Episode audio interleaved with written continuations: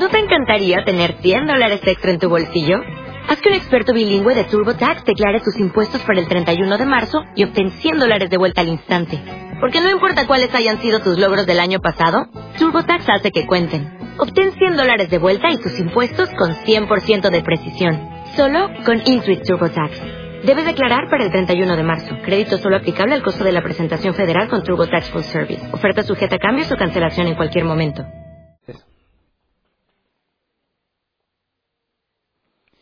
Vamos a continuar donde nos quedamos.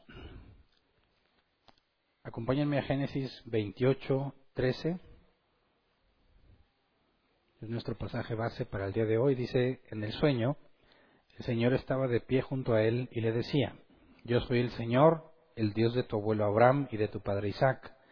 A ti y a tu descendencia les daré la tierra sobre la que estás acostado. El nombre del tema es Dios se aparece a Jacob. y bueno, lo que vimos el miércoles pasado fue precisamente el conflicto en la familia de Isaac y lo que Isaac eh, pretendía hacer al negarle la bendición que le correspondía a Jacob, porque Dios así lo había revelado, y el engaño de parte de Jacob y Rebeca hacia Isaac, ¿verdad? Y vimos que después de que Esaú se presenta ante Isaac e Isaac cae en cuenta que lo engañaron y Esaú trata de convencer a su padre que le dé una bendición, vimos que le fue negado, ¿verdad? Recordemos lo que obtuvo como bendición en Génesis 27, 38 al 40. Dice, pero Esaú insistió, ¿acaso tienes una sola bendición, padre mío? Bendíceme también a mí. Y de hecho a llorar. Entonces su padre le dijo, vivirás lejos de las riquezas de la tierra, lejos del rocío que cae del cielo. Gracias a tu espada vivirás y servirás a tu hermano pero cuando te impacientes, te librarás de su opresión. Y, recuerdo que el, miércoles pasado una pregunta en cuanto al cumplimiento de, este, de esta profecía, en cuanto a eh, Esaú librándose del yugo de su hermano. Y eh, lo, vamos, lo vemos en 2 Reyes 8, 20 al 22. Segunda Reyes 8, 20 al 22 dice, en tiempos de Jorán, los edomitas se sublevaron contra Judá y se nombraron su propio rey. Por lo tanto, Jordán marchó sobre Sair con todos sus carros de combate. Los edomitas cercaron, cercaron a Jorán y a los capitanes de los carros, pero durante la noche Jorán logró abrirse paso. Sin embargo, su ejército se dispersó. Desde entonces, Edom ha estado en rebelión contra Judá, al igual que la ciudad de Libna, que en ese mismo tiempo se sublevó. Edom son los descendientes de Esaú, ¿verdad? Edom, que significaba rojo. Entonces, vemos que es en este punto donde se quitan el yugo que estaba sobre ellos por parte de los israelitas, se rebelaron y dice que eh, ha estado, desde entonces Edom ha estado en rebelión, es decir, no se registra que, haya, que hayan regresado a la opresión de los israelitas. Entonces, en este momento se considera que se cumplió lo que, lo que Isaac le dijo a Esaú, es decir, muchísimas generaciones después. Y ahora sí, después de esto, que es lo que vamos a empezar a estudiar hoy, Esaú decide matar a su hermano. Es decir, quedó tan enojado y tan lleno de rencor que decide matarlo. Génesis 27, 41. Dice, a partir de ese momento, Esaú guardó un profundo rencor hacia su hermano por causa de la bendición que le había dado su padre y pensaba, ya falta poco para que hagamos duelo por mi padre. Después de esto mataré a mi hermano Jacob. ¿Qué significa que falta poco para que hagamos duelo? Es decir, este ya se muere. y una vez que se muere y pasa el duelo, que normalmente, bueno, lo que menciona la escritura es que eran 30 días, lo menciona cuando hicieron duelo por Moisés, cuando hicieron duelo por Aarón, incluso en las leyes de Moisés había eh, este duelo para las mujeres que eran hechas cautivas, tenían que dejar que estuvieran de duelo 30 días por la pérdida de sus padres y luego entonces podían casarse con ellas. Entonces Esaú ya está diciendo, bueno, Isaac le falta poco para que se muera, va a pasar el duelo y entonces voy a matar a Jacob.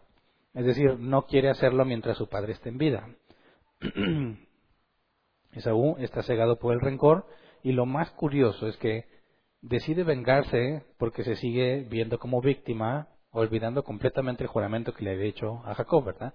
A cambio del plato de lentejas, él había vendido su primogenitura. Entonces, fíjate cómo llega hasta este punto en el que decide matarlo por el rencor que tiene, pero ignora conscientemente decide no tomar en cuenta el juramento que había hecho. Al que le corresponde morir es a Esaú porque no cumplió su juramento, ¿verdad? Él hizo todo lo posible por quedarse con la bendición. Así que quien debía de estar pensando en matar a alguien debería ser Jacob, matando a Esaú por no cumplir su juramento, ¿verdad? Pero vemos que es al revés. Esaú no cumple su juramento, hizo todo lo que pudo con tal de recibir la herencia y encima quiere matar a Jacob de coraje. Y este hombre realmente tiene problemas, ¿verdad? No puede ver su propio pecado. Y bueno, alguien fue a contarle a Rebeca sobre los planes de Esaú y decide enviar lejos a Jacob. Vamos a Génesis 27, 42 al 44. Dice, cuando Rebeca se enteró de lo que estaba pensando Esaú, mandó llamar a Jacob y le dijo, mira, tu hermano Esaú está planeando matarte para vengarse de ti. Pausa. Cuando dice que se enteró de lo que estaba pensando, no fue que tuviera poderes psíquicos, ¿verdad? Alguien le dijo. De hecho, en la Reina Valera 60 dice que alguien fue a contarle a Rebeca. Versículo 43. Por eso, hijo mío, obedéceme. Prepárate y huye enseguida a Harán, a la casa de mi hermano Labán, y quédate con él por un tiempo, hasta que se calme el enojo de tu hermano. Cuando ya se haya tranquilizado y olvide lo que has hecho, yo enviaré a buscarte, porque voy a perder a mis dos hijos en un solo día. Entonces decide enviarlo con su familia, ¿verdad? Y tiene que ser rápido, tiene que salir ya, porque aunque Esaú se propone matar a Jacob hasta después de que muera Isaac, Rebeca no se quiere arriesgar. Dice, ¿por qué voy a perder a mis dos hijos en un solo día? Pero ¿por qué los dos hijos? Si el que está en riesgo de muerte es uno, ¿verdad? Esaú quiere matar a Jacob. ¿Cómo es que Rebeca llega a la conclusión de que puede perder a los dos? Sabemos que Jacob puede perder la vida, pero ¿por qué perdería la vida Esaú? Bueno, Esaú mataría a Jacob, pierde un hijo. Y podemos ver, según números 35, 19 al 21, vamos a ese pasaje, números 35, 19 al 21, dice, corresponderá al vengador matar al asesino. Cuando le encuentre, lo matará. Si alguien mata a una persona por haberle empujado con malas intenciones, o por haberle lanzado algo intencionalmente, o por haberle dado un puñetazo por enemistad, el agresor es un asesino y será condenado a muerte. Cuando el vengador lo encuentre, lo matará. Ahora, esta instrucción específica no es un precepto de parte de Dios, es decir, Dios no está instituyendo que haya un vengador, no, está regulando lo que se hacía en aquel entonces. Cuando alguien era asesinado, siempre salía alguien que buscaba venganza y quería matar al asesino. Y lo que Dios está haciendo en este pasaje es regular ese comportamiento y decirle, ok, el que quiere vengar la muerte de su pariente, su amigo cercano, lo que sea, lo puede hacer, siempre y cuando haya sido un asesinato, ¿verdad? Dice, mate a una persona por haberle empujado con malas intenciones o por haberle lanzado algo intencionalmente o por haberle pegado, ¿verdad? Si había sido accidental, no podían quitarle la vida y podía ir a una ciudad de refugio. Más adelante veremos eso.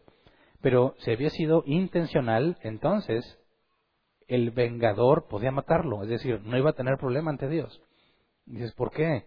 Bueno, recordemos en Génesis 9, 5 al 6, en, la, en el pacto de Dios con Noé y sus descendientes, lo que se le conoce como las leyes no ágidas, Dios ya había dicho esto, dice, por cierto, de la sangre de ustedes yo habré de pedirles cuentas. A todos los animales y a todos los seres humanos les pediré cuentas de la vida de sus semejantes. Si alguien derrama la sangre de un ser humano, otro ser humano derramará la suya, porque el ser humano ha sido creado a imagen de Dios mismo. Entonces lo que vemos que está en Génesis 9, 5 al 6, de que podían matarlo, luego vemos que en números Dios regula eso y pone condiciones, ¿verdad? Siguen, estaban aplicando desde el principio, simplemente que no están especificadas. Entonces, ¿qué es lo que le preocupa a Rebeca? Que Saúl mate a Jacob y luego alguien quiera vengar a Jacob matando a Saúl y se queda sin sus dos hijos. Esto es interesante ver cómo se comportaban en aquel entonces y que Dios, sabiendo que alguien iba a tratar de matar al asesino, no lo impide, sino que lo permite y lo regula. Una manera de establecer justicia. Y más adelante estudiaremos el por qué, ¿verdad? ¿Por qué así? ¿Por qué, mejor, ¿Por qué Dios no dijo, no, nadie mate a nadie? Todos nomás perdónense. No, era válido quitarle la vida. Y vamos a ver más adelante que se hacía por medio de un juicio o si el vengador lo encontraba en la calle. Podía hacerlo y era legal. Pero bueno, ahí entendemos el temor de Rebeca de perder a sus dos hijos. ¿verdad?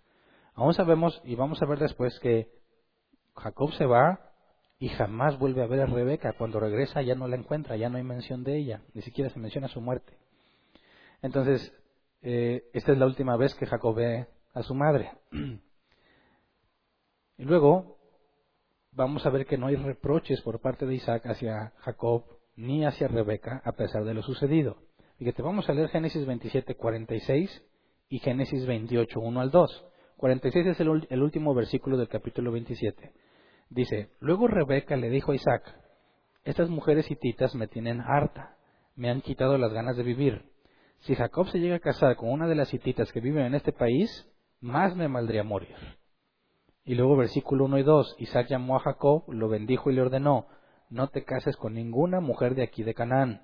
Vete ahora mismo a Padán, Padán Aram, a la casa de Betuel, tu abuelo materno, y cásate allá con una de las hijas de tu tío Labán. Entonces, el, la división de capítulos no está en el original, ¿verdad? En el original es un, un relato continuo.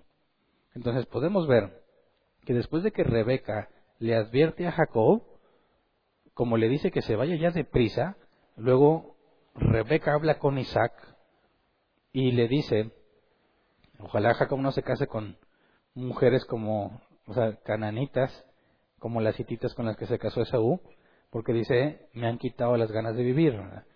Esas esposas de Esaú, porque tenía dos, ¿verdad? Y si Jacob se casara con una de ellas, más me valdría morir. O sea, no está dispuesta a soportar una cananea más en su casa. Qué tan problemáticas eran, ¿verdad? Que diga, me han quitado las ganas de vivir. La relación suegra, no eras, o sea, no tenía nada de bueno, ¿verdad? Grado que la señora prefiere morirse. Y luego inmediatamente después de eso, Isaac llama a Jacob y le ordena, no te cases con ninguna mujer de aquí de Canaán. Es decir, te fijas que cuando están Rebeca y Jacob hablando con Isaac, Isaac no les está reprochando nada, ni está reacio a ayudarle a Isaac, perdón, ayudarle a Jacob a que escape de su hermano Saúl. Y eso es muy interesante, porque algo pasó con Isaac, ¿verdad? Isaac no quería bendecir a Jacob y luego está diciéndole, le dice dos cosas, no te cases con ninguna mujer de aquí de Canaán. Le dice, vete ahora mismo a Padán, Aram, a la casa de Betuel, tu hermano, tu abuelo materno, y cásate allá con una de las hijas de tu tío Labán. Y eso es exactamente lo mismo que Abraham le pidió al siervo que envió por esposa para Isaac. Recordemos en Génesis 24, 3 al 4. Dice, júrame por el Señor, el Dios del cielo y de la tierra, que no tomarás de esta tierra de Canaán donde yo habito una mujer para mi hijo Isaac, sino que irás a mi tierra donde vive mi familia y de ahí le escogerás una esposa. Entonces, fíjate bien que no es solamente el hecho de que Isaac tampoco quiere que se case con una mujer cananita porque no la van a soportar, sino que está haciendo la misma instrucción que su padre dio para la esposa de él, ¿verdad?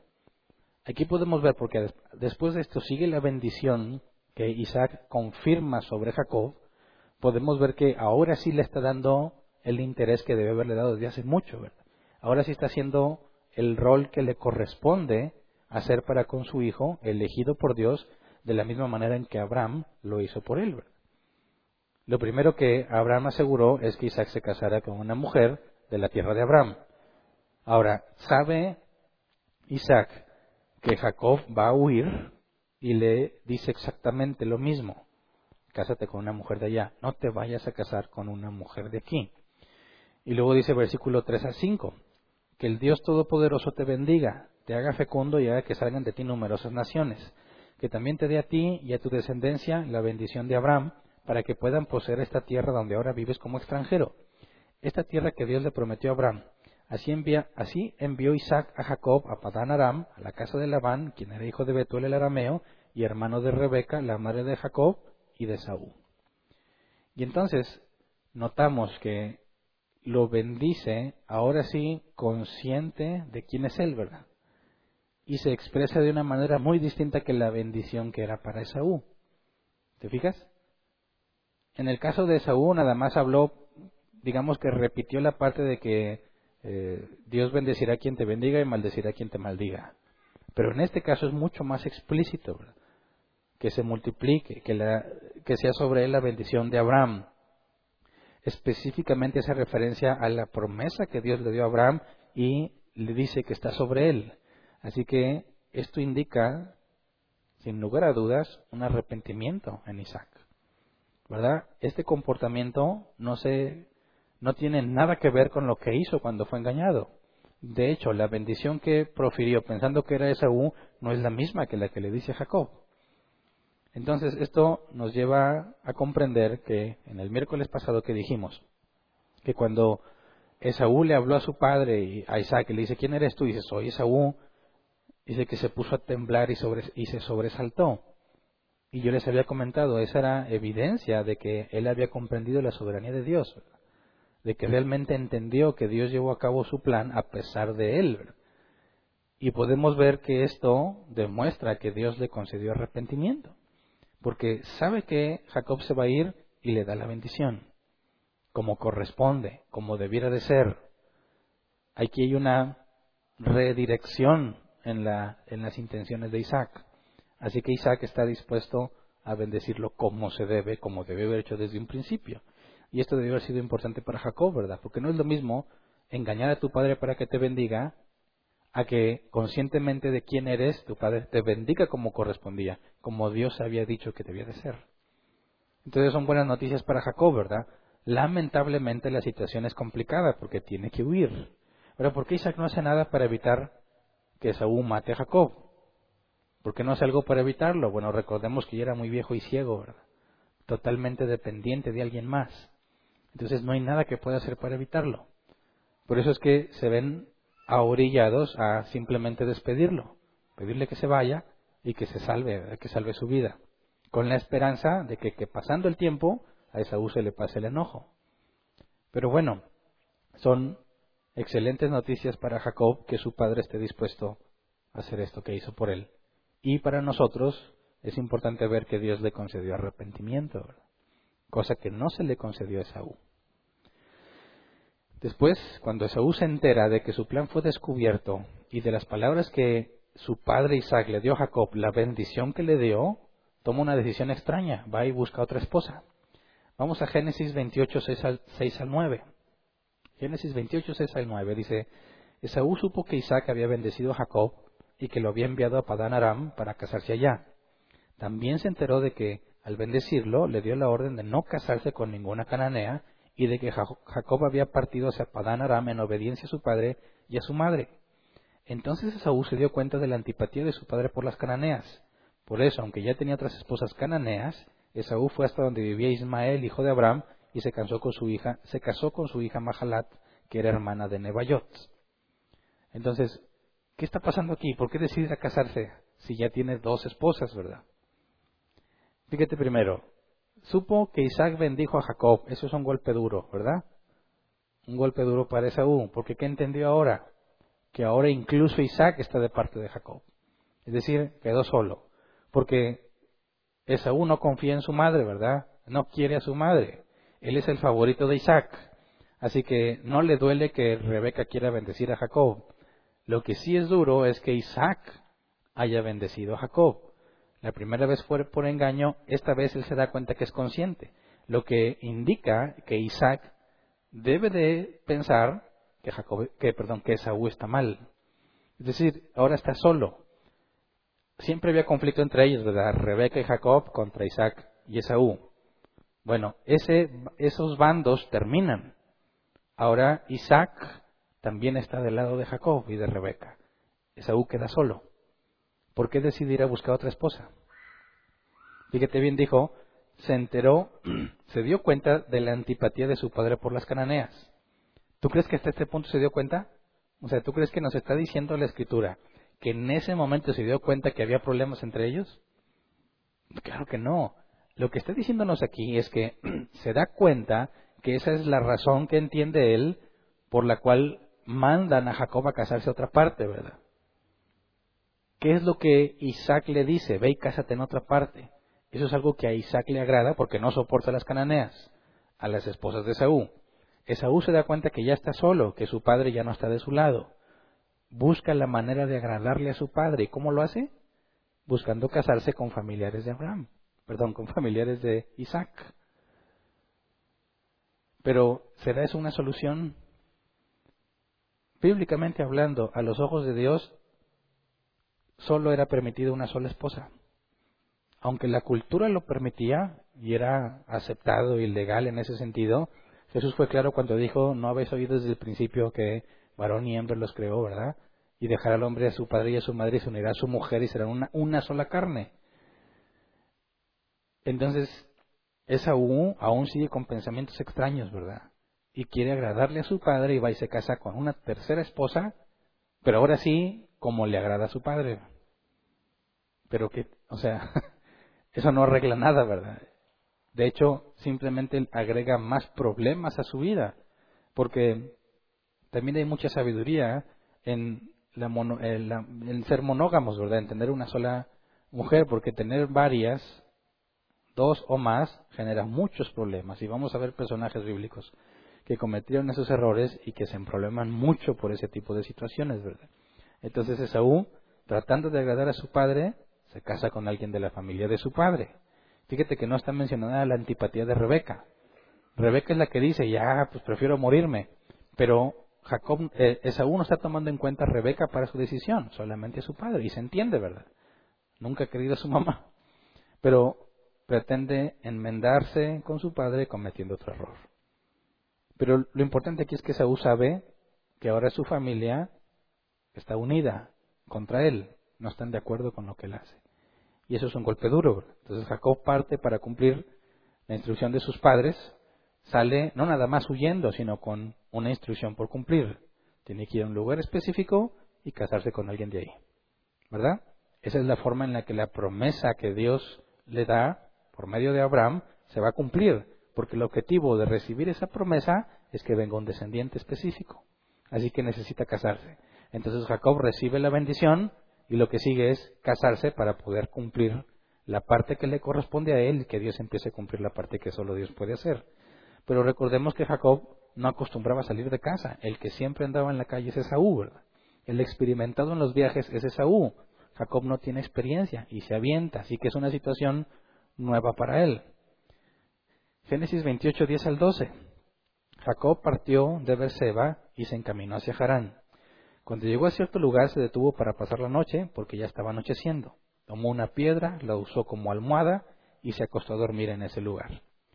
Allí soñó que había una escalinata apoyada en la tierra y cuyo extremo superior llegaba hasta el cielo. Por ella subían y bajaban los ángeles de Dios. Primer punto. Tomó una piedra, la usó como almohada y se acostó a dormir en ese lugar. Hace muchos años, cuando yo leí este pasaje, decía, iba bien pobre, ¿verdad? Pues porque, ¿por qué tan cómodo es agarrar una piedra como almohada, verdad? Ahora, si realmente es hijo de Isaac, un hombre muy adinerado, ¿por qué usa una piedra de almohada? ¿Por qué no se lleva otra cosa, verdad? Pero cuando empiezas a buscar comentarios y el contexto resulta que usar una piedra como almohada era lo más común para los viajeros de aquel tiempo, es decir, esto no significa que iba pobre, Simplemente está haciendo lo que corresponde a los viajeros. Normalmente harían eso. ¿Eh? A nosotros nos parece extraño porque no es nada cómodo, ¿verdad? Pero no significa que estaba así la piedra pelona y ahí puso la cabeza, ¿verdad? Simplemente pudo haber puesto otras cosas encima, algunos mantos o algo para hacerla más cómoda y apoyarse. Pero bueno, lo quería dejar nada más ese detalle porque para que no concluyas como yo concluía hace, hace mucho pensando que se había ido muy pobre. Dice, ¿por qué si tiene mucho dinero porque se va sin nada, pero no, es una práctica común. Y luego nos dice que hay una escalinata, la Reina Valera 60 dice una escalera que está apoyada en la tierra y llega al cielo y que ángeles suben y bajan por ahí. Ahora, este es un sueño, ¿verdad? No lo está viendo literalmente, está soñando. Así que ese sueño significa algo. ¿Qué crees tú que significa esa escalera? ¿O qué representa esa escalera? Los ángeles suben y bajan por ahí.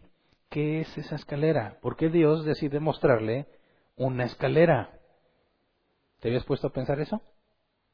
Vamos a primera, perdón, Juan capítulo 1, versículo 49 al 51. A ver si te habías dado cuenta de eso. Juan 1, 49 al 51. Está hablando Jesús con Natanael. Rabí, tú eres el Hijo de Dios, tú eres el Rey de Israel, declaró Natanael. Versículo 50, ¿lo crees porque te dije que te vi cuando estabas debajo de la higuera? Vas a ver cosas aún más grandes que estas. Y añadió, ciertamente les aseguro que ustedes verán abrirse el cielo y los ángeles de Dios perdón, los ángeles de Dios subir y bajar sobre el Hijo del Hombre. ¿Qué significa esto? ¿A qué hace referencia Jesús? ¿A que van a ver algo que nunca han visto? ¿O a lo que Jacob soñó? Los ángeles subir y bajar sobre el Hijo del Hombre. Según el sueño de Jacob, bajaban y subían sobre qué? Sobre una escalera. ¿Por qué Jesús se identifica con la escalera? ¿Cuál es la forma en la que puedes llegar al Padre? Un solo camino, una escalera.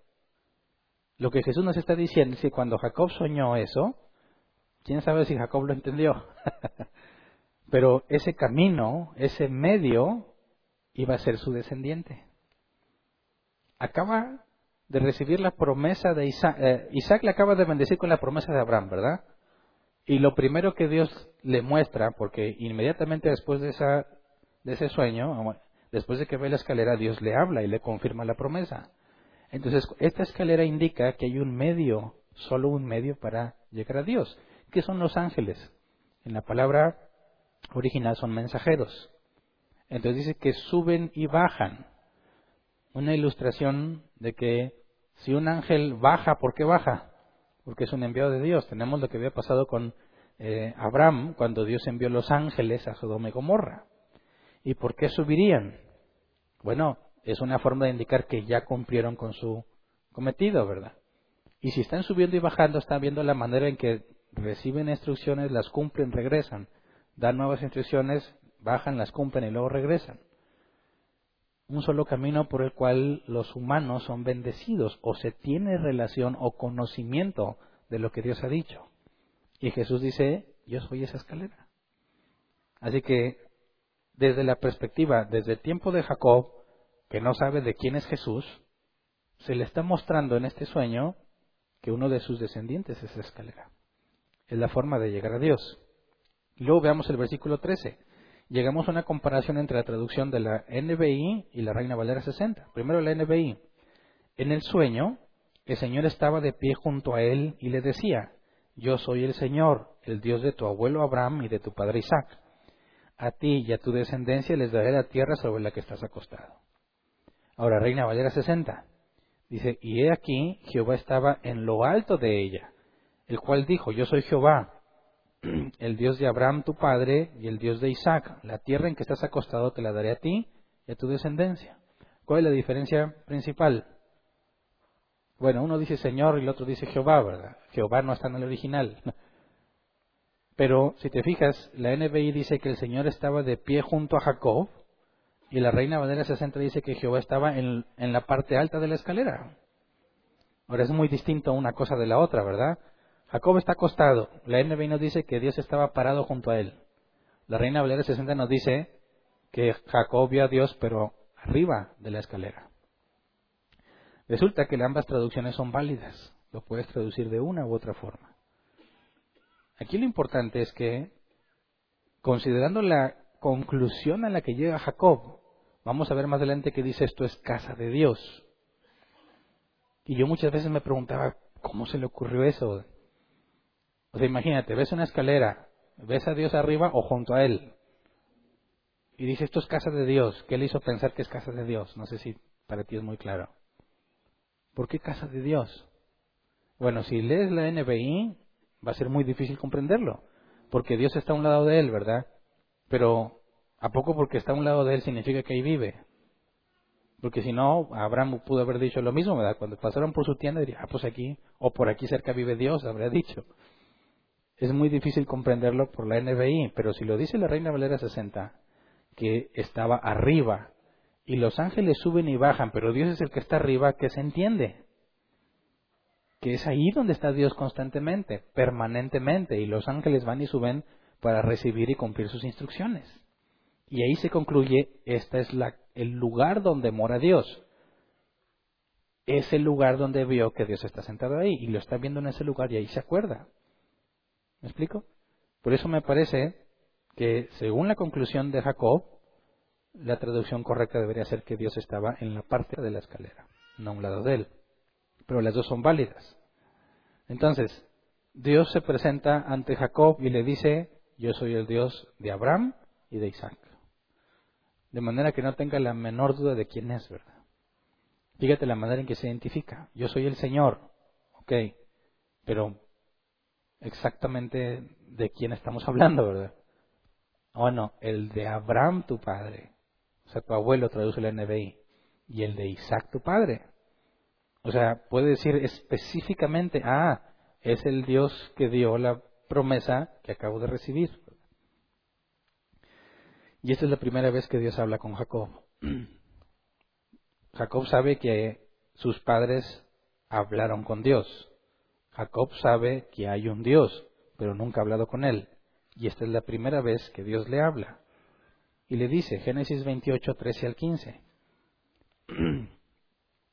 En el sueño el Señor estaba de pie junto a él y le decía, yo soy el Señor, el Dios de tu abuelo Abraham y de tu padre Isaac. A ti y a tu descendencia les daré la tierra sobre la que estás acostado. Tu descendencia será tan numerosa como el polvo de la tierra. Te extenderás de norte a sur y de oriente a occidente, y todas las familias de la tierra serán bendecidas por medio de ti y de tu descendencia. Yo estoy contigo, te protegeré por donde quiera que vayas, y te traeré de vuelta a esta tierra no te abandonaré hasta cumplir con todo lo que te he prometido. Entonces, lo que Jacob había deseado tener al grado de estar dispuesto a engañar a su propio padre, Dios la primera vez que habla con él, le confirma que lo tiene. Fíjate lo que dice, se multiplicará, eso se le había dicho a Abraham, ¿verdad? Pero aquí donde están las riquezas, aquí no se oyen riquezas en ningún lado, o si las está describiendo. ¿Te acuerdas que a Abraham se le dijo que lo haría rico, verdad? Famoso. Pero aquí a Jacob, ¿dónde están las riquezas? Bueno, en el versículo 14, cuando dice, te extenderás de norte a sur y de oriente a occidente. ¿Qué significa extenderse? Bueno, si tú eres de aquel entonces, vivías en aquel entonces, pues tienes tu carpita, ¿verdad? Una tienda. Y pues ahí vives, ¿verdad? ¿Por qué razón te extenderías? requieres más terreno. ¿Para qué quieres más terreno? Tienes varias opciones, o porque tienes sirvientes, o porque tienes mucho ganado.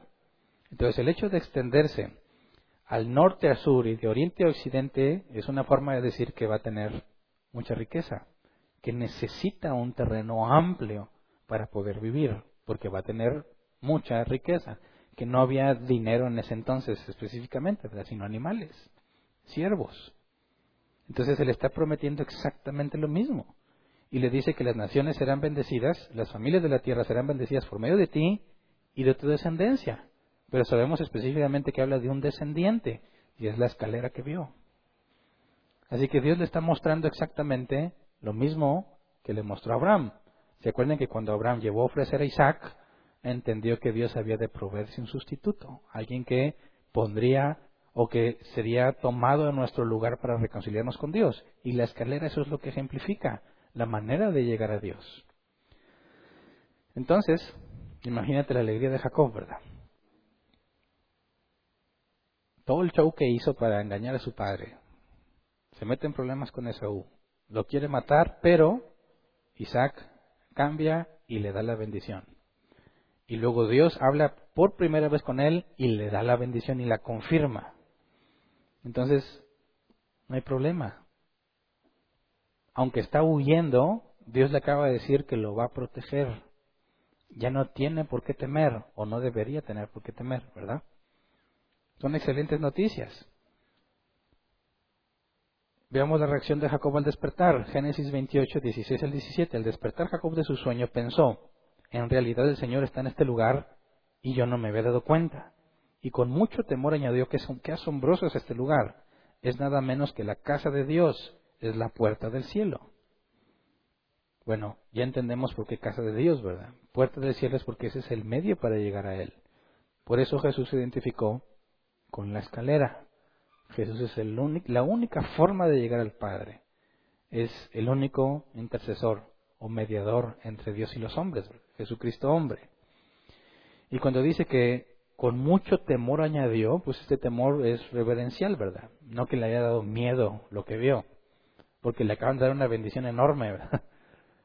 No se trata de miedo en el sentido de tenerle eh, miedo a alguien, que temas por tu seguridad, sino al temor reverencial que vamos a ver que se menciona muchas veces en la Escritura cuando los hombres hablan con Dios. Pero, a pesar de esto, a pesar de que Dios se muestra ante él, Jacob sigue teniendo problemas. Primero habría que preguntarnos, a ver, ¿por qué Dios no dijo nada del engaño que hicieron con Isaac? ¿No te parece que si Dios habla con él, le hubiera dicho, oye, eso no se hace? ¿Por qué quisiste engañar a Isaac? Porque no menciona en absoluto nada, no menciona nada el pecado de Jacob. ¿Por qué Dios no le dice, oye, no vuelvas a hacer eso? Cuando Abraham se llegó a Agar y tuvo a Ismael, cuando Dios habló con él después de eso, le dijo que no debía hacerlo. Le dejó en claro que estaba mal hecho. Ahora Dios habla con Jacob y no le dice nada en lo que hizo. Ahora, fíjate bien, en esta promesa, ¿qué tiene que hacer Jacob para que se cumpla? ¿Qué? Nada. ¿Qué le dijo? No te abandonaré hasta cumplir con todo lo que te he prometido. No se le pide nada a Jacob. Así fue con Abraham. No se le pidió nada a Abraham. Ahora, se espera que haya obediencia después de esto, pero como consecuencia de, no como condición para recibirlo. Entonces Dios le dice a Jacob, te voy a dar todo esto y no te voy a dejar hasta que lo cumpla. Y no le pide nada. ¿Qué debe haber entendido Jacob? En el mejor de los casos, ¿qué debe haber entendido? Esto no se debe a algo que yo haya hecho, ni bueno ni malo, porque para empezar es por amor a Abraham, ¿verdad? Le recibió Isaac y ahora le recibe a él. Él no tiene nada que hacer. Sin embargo, cuando Jacob entiende, hace una promesa. Y hay un problema con esa promesa. Génesis 28, 18 al 22. Dice, la mañana siguiente Jacob se levantó temprano, tomó la piedra que había usado como almohada, la erigió como una estela y derramó aceite sobre ella. Ahora, es decir, las apiló, ¿verdad? De manera que sobresalieran, tú ves, el panorama semidesértico de aquella región y te encuentras unas piedras apiladas, la conclusión es que eso no sucedió por causas naturales. Alguien las apiló. Y si alguien las apiló es porque eso significa algo. Y el echarle aceite es una manera de consagrarlo. Ya está presente aún antes de que en la ley de Moisés se instituyera la consagración con aceite. Es algo que ya se usaba, aunque no se nos explica de dónde sacaron esta idea o si es algo que Dios había pedido. Pero se le ponía aceite como una forma de consagrarlo y es una estela para que sirva de recuerdos como una especie de estatua, un monumento, ¿verdad? Y dice el versículo 19, en aquel lugar había una ciudad que se llamaba Luz, pero Jacob le cambió el nombre y le puso Betel. Betel se traduce como casa de Dios. Versículo 20, luego Jacob hizo esta promesa. Si Dios me acompaña y me protege en este viaje que estoy haciendo, y si me da alimento y ropa para vestirme, y si regreso sano y salvo a la casa de mi padre, entonces el Señor será mi Dios. Y esta piedra que yo erigí como pilar será casa de Dios, y de todo lo que Dios me dé, le daré la décima parte. Ahora, ¿puedes ver un problema con esta promesa? ¿O no? Te pregunto, porque yo muchas veces, años antes de entender de la escritura, usaba esta promesa como una guía para pactar con Dios. No sé si tú lo hiciste alguna vez. Dicen, a ver, Dios le dijo que le va a dar una promesa. ¿Y qué hace Jacob? Establece términos y condiciones. Si Dios da así, así, así, yo le doy esto. Y dicen, ahí está el pacto. Tú haces un pacto con Dios como Jacob lo hizo. Entonces decía, bueno, fíjate bien, ¿qué es lo que Jacob le dará a cambio a Dios? Dos cosas. Le va a servir porque dice, eh, entonces el Señor será mi Dios, lo va a reconocer como Dios. Y segundo, le daré la décima parte de lo que gane, le dará la décima parte. Dos cosas, ¿verdad? Y entonces a mí me decían, por eso Hernán, si tú quieres pactar con Dios tienes que caerle, ¿verdad? Y yo pero pues si Jacob dijo que era después, ¿no? No, es que tú lo tienes que dar primero para mostrar tu fe. Y yo decía, mm, tiene sentido. Yo le iba el dinero. Y teníamos que escribir qué es lo que queríamos, porque Jacob es lo que dijo, ¿verdad? ¿Qué es lo que dijo Jacob? Si me acompaña y me protege, si me da alimento y ropa para vestirme, si regreso sano y salvo, entonces será mi Dios y yo le doy el diezmo. Entonces nosotros llegamos con un sobrecito donde tenías que poner cuánto dabas y qué es lo que Dios tenía que hacer a cambio de eso que le diste. ¿Ninguna vez lo hiciste tú? ¿O no te sabías los trucos más matones entonces? Entonces tenías que pensar, a ver, mm, me voy a dar como cinco mil pesos. ¿Qué, estará bueno? Porque tiene que quedar por escrito, es un, es un pacto. Entonces yo a veces platicaba con mi esposa, ¿qué le ponemos? Digo, pues para estar de acuerdo, no voy a ser que yo pida algo que ella dijo, ah, no pediste eso y ah, se me pasó. No, mejor vamos a pensarle bien, ¿verdad? Porque este es un pacto, estás amarrando a Dios. Entonces aquí está el dinero, Dios, por adelantado. Mejor que con Jacob. Yo no te digo, me lo des después, no, ahí va, pago por ver. Porque confío en ti.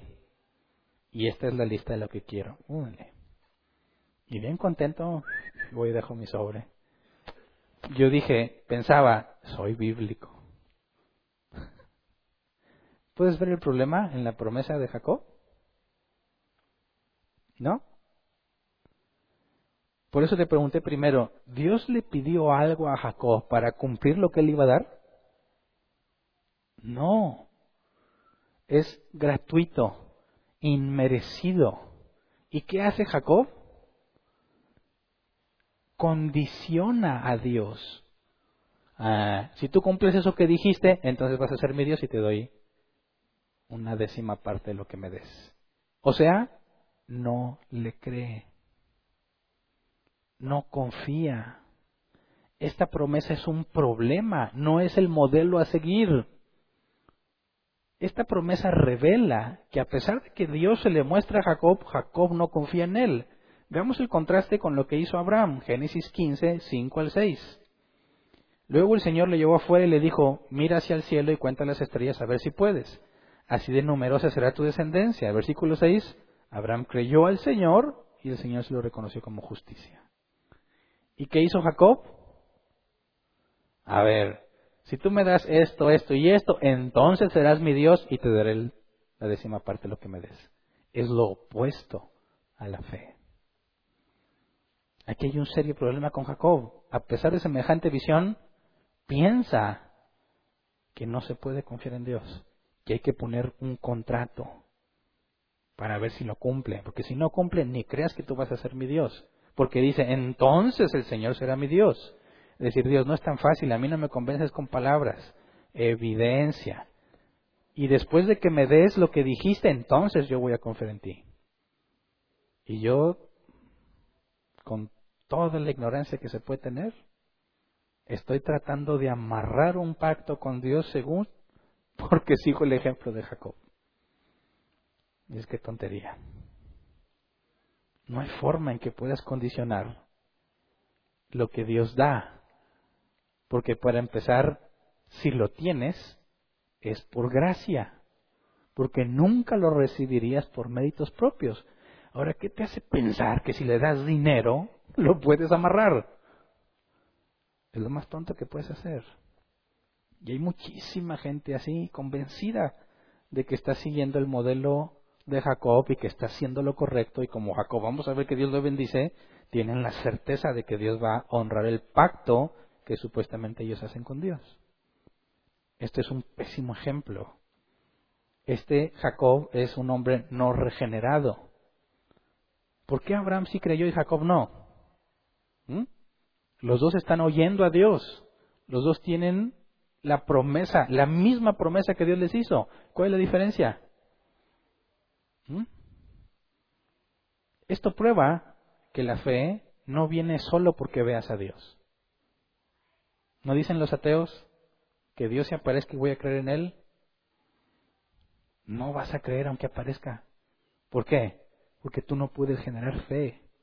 Y el mero conocimiento de que hay un Dios no es fe. el hecho de que yo creo que si hay un Dios, eso no es fe. Fe es confiar en Él. ¿Me explico?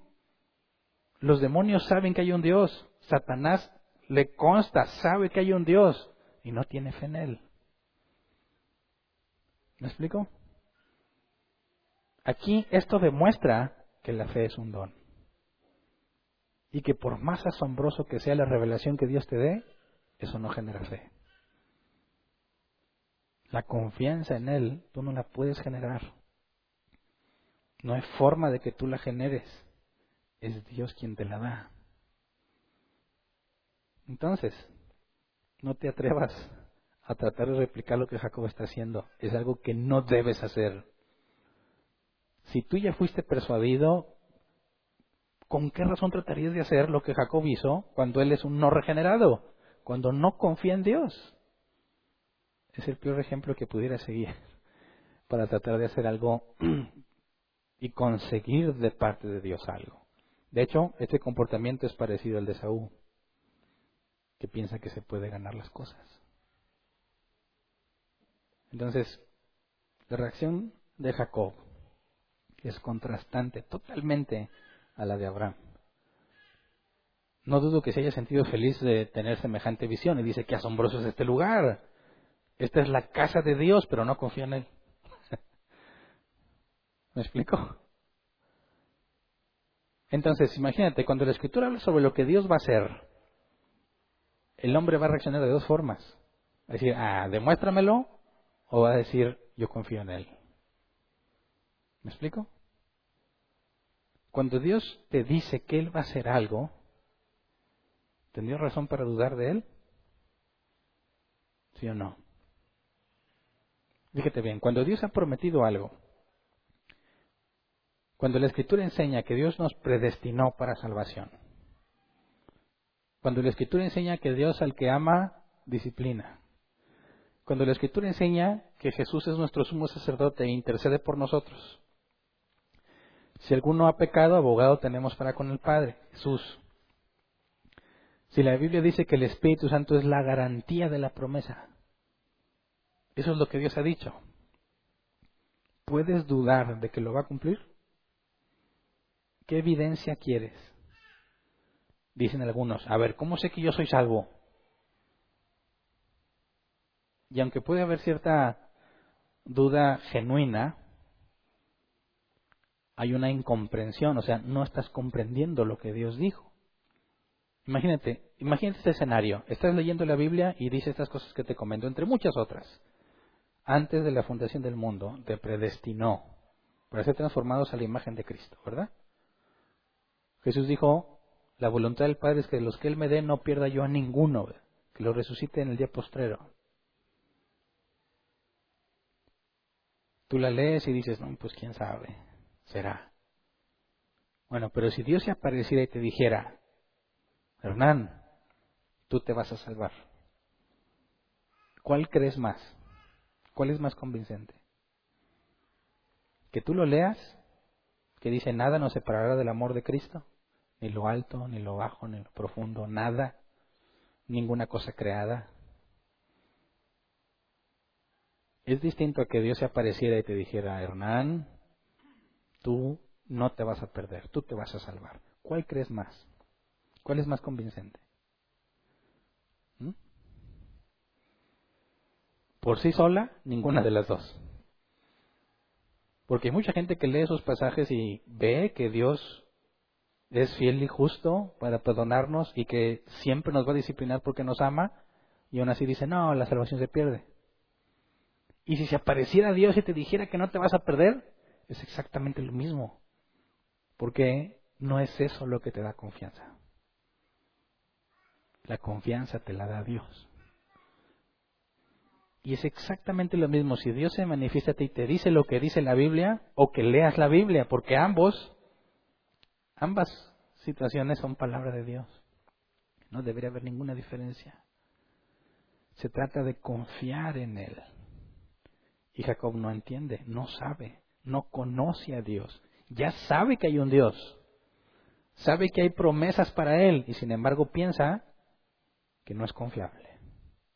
y que hay que hacer un tipo de pacto porque pues con qué cosa me vaya a salir este Dios, ¿eh? ¿Qué tal si no me cumple y yo desonso diciendo que es mi Dios? No, no, no, no. Hasta que lo haga, entonces va a ser mi Dios. Y entonces le honraré como Abraham honró a Dios dándole el diezmo a Melquisedec. Qué deprimente, ¿verdad? Pero este es un buen ejemplo de lo que pasó con nosotros. Dios ya sabe, desde antes de que te hicieran nacer de nuevo, ya sabe que Él, ya te había elegido, ¿verdad? ¿Qué hubieras pensado tú? ¿Qué hubieras hecho tú si antes de que te hicieran nacer de nuevo te dijera que te va a bendecir y te va a usar? Si apareciera y decía, yo soy el Dios de la Biblia.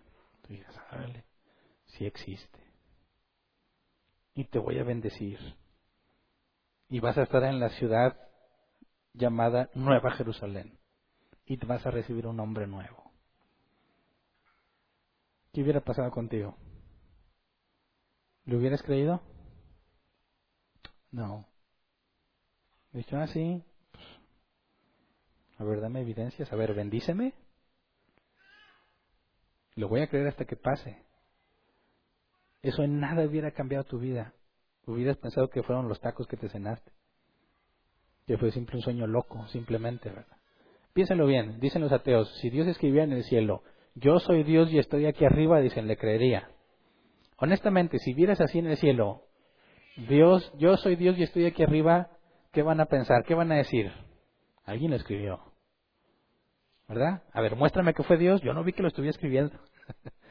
y si todavía le dices, mira, ahí está escribiéndolo, son efectos, son alucinaciones. ¿Qué dicen de los discípulos cuando vieron a Jesús resucitado? Alucinaron.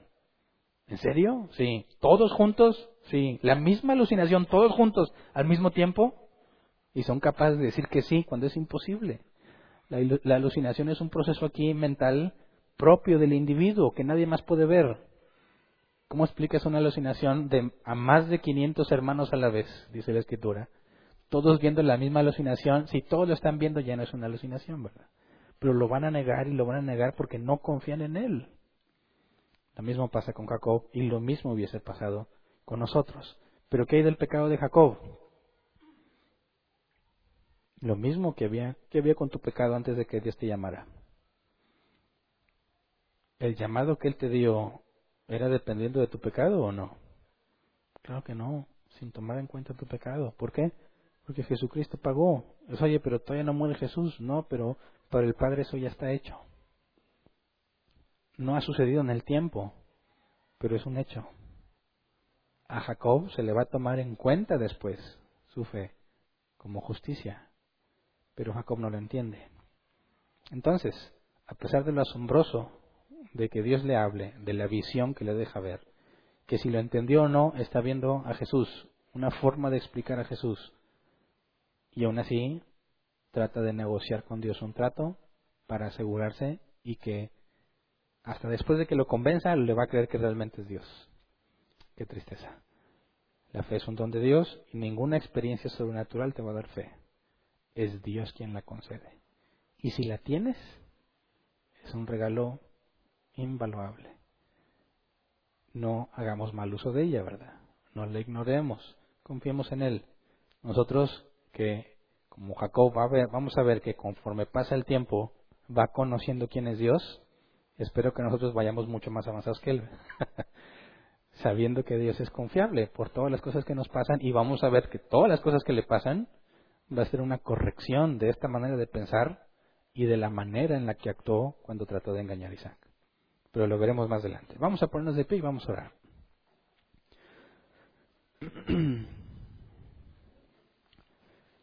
No hagas tonterías como yo las hice, ¿eh? tratando de hacer pacto con Dios y dejar por escrito qué es lo que quiero. si Dios te va a dar algo, te lo da porque Él quiere, ¿verdad? Y si Él quiere, ¿quién va a poder impedirlo? Nosotros nos portamos bien, buscamos la santidad, no para ganar algo de parte de Dios, sino a consecuencia de lo que Dios nos ha dado. ¿Me explico? No trates de ganarte el favor de Dios haciendo cosas. Es imposible. Mejor haz buenas cosas por agradecimiento a Dios. Aquí vamos a orar, Señor. Gracias por tantas bendiciones que nos has dado. Gracias por tantas cosas que nos has permitido vivir contigo, Señor. Cosas que nos han dado tristezas y diarias, cosas difíciles y cosas eh, reconfortantes. Momentos de tranquilidad y momentos de angustia, Señor. Y en unos y en otros tú te has manifestado. Gracias, Señor, porque nos concediste fe. Quizás ninguno de nosotros ha visto en sueños lo que Jacob vio, Señor. Quizás a ninguno de nosotros le hablaste como a Jacob le hablaste. Quizás no tenemos una experiencia como la de él, pero tenemos fe. Sabemos que más adelante en el relato tú se la vas a dar. Pero queremos agradecerte por ese regalo inmerecido. Porque nuestro pecado merece la muerte, Señor, pero a ti te plació darnos vida, solo para gloria de tu nombre, solo para que tú seas exaltado, Señor. Así que enséñanos a vivir eh, con ese entendimiento. Que nunca, Señor, tratemos de ganarnos algo de ti porque hacemos lo correcto. Que nunca hagamos lo que Jacob hace. Tratar de negociar y condicionar lo que haremos por ti con tal de que nos des algo, Señor. Líbranos de esa manera de pensar. Enséñanos a ver, Señor, que aún el simple hecho de estar respirando ya es misericordia tuya, porque debiésemos ser consumidos por nuestras malas acciones. Enséñanos a vivir agradecidos con lo que tenemos, Padre, y no perdernos, eh, no perder de vista lo que realmente es importante, lo que está en el cielo, las riquezas que tú dices, Señor, que están en el cielo y no en la tierra. Enséñanos a valorar lo que para ti es importante y a menospreciar lo que el mundo considera importante. Queremos, Señor, vivir en armonía con lo que nos has mostrado, con las experiencias que nos has permitido vivir para poder glorificarte, Señor, en nuestras acciones. Que siempre quede en claro que la obra es tuya porque tú así lo quisiste. Que nosotros lo que hagamos, lo que podamos hacer, aun en medio de todos nuestros errores, es simplemente por agradecimiento. Enséñanos, Señor, a vivir contentos con lo que nos das, a no estar buscando cumplir nuestros deseos, sino los tuyos. Gracias por todo lo que nos has dado. Amén. Pueden sentarse sección de preguntas. Si tienes una pregunta, levanta tu mano y te llevan el micro.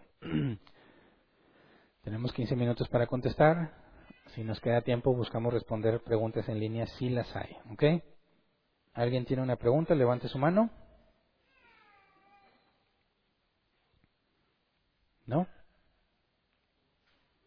¿Nadie? ¿Va a preguntar si el pacto funcionó? ¿Alguna vez me funcionó o no?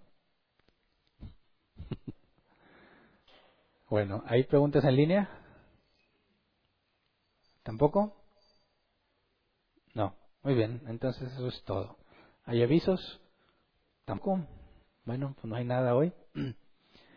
Pero sí hay venta, eso sí hay. Entonces, ahí está la caja de las ofrendas para que este lugar siga funcionando. Sabemos que nadie recibe sueldos ni ofrendas, lo hacemos todo gratuitamente.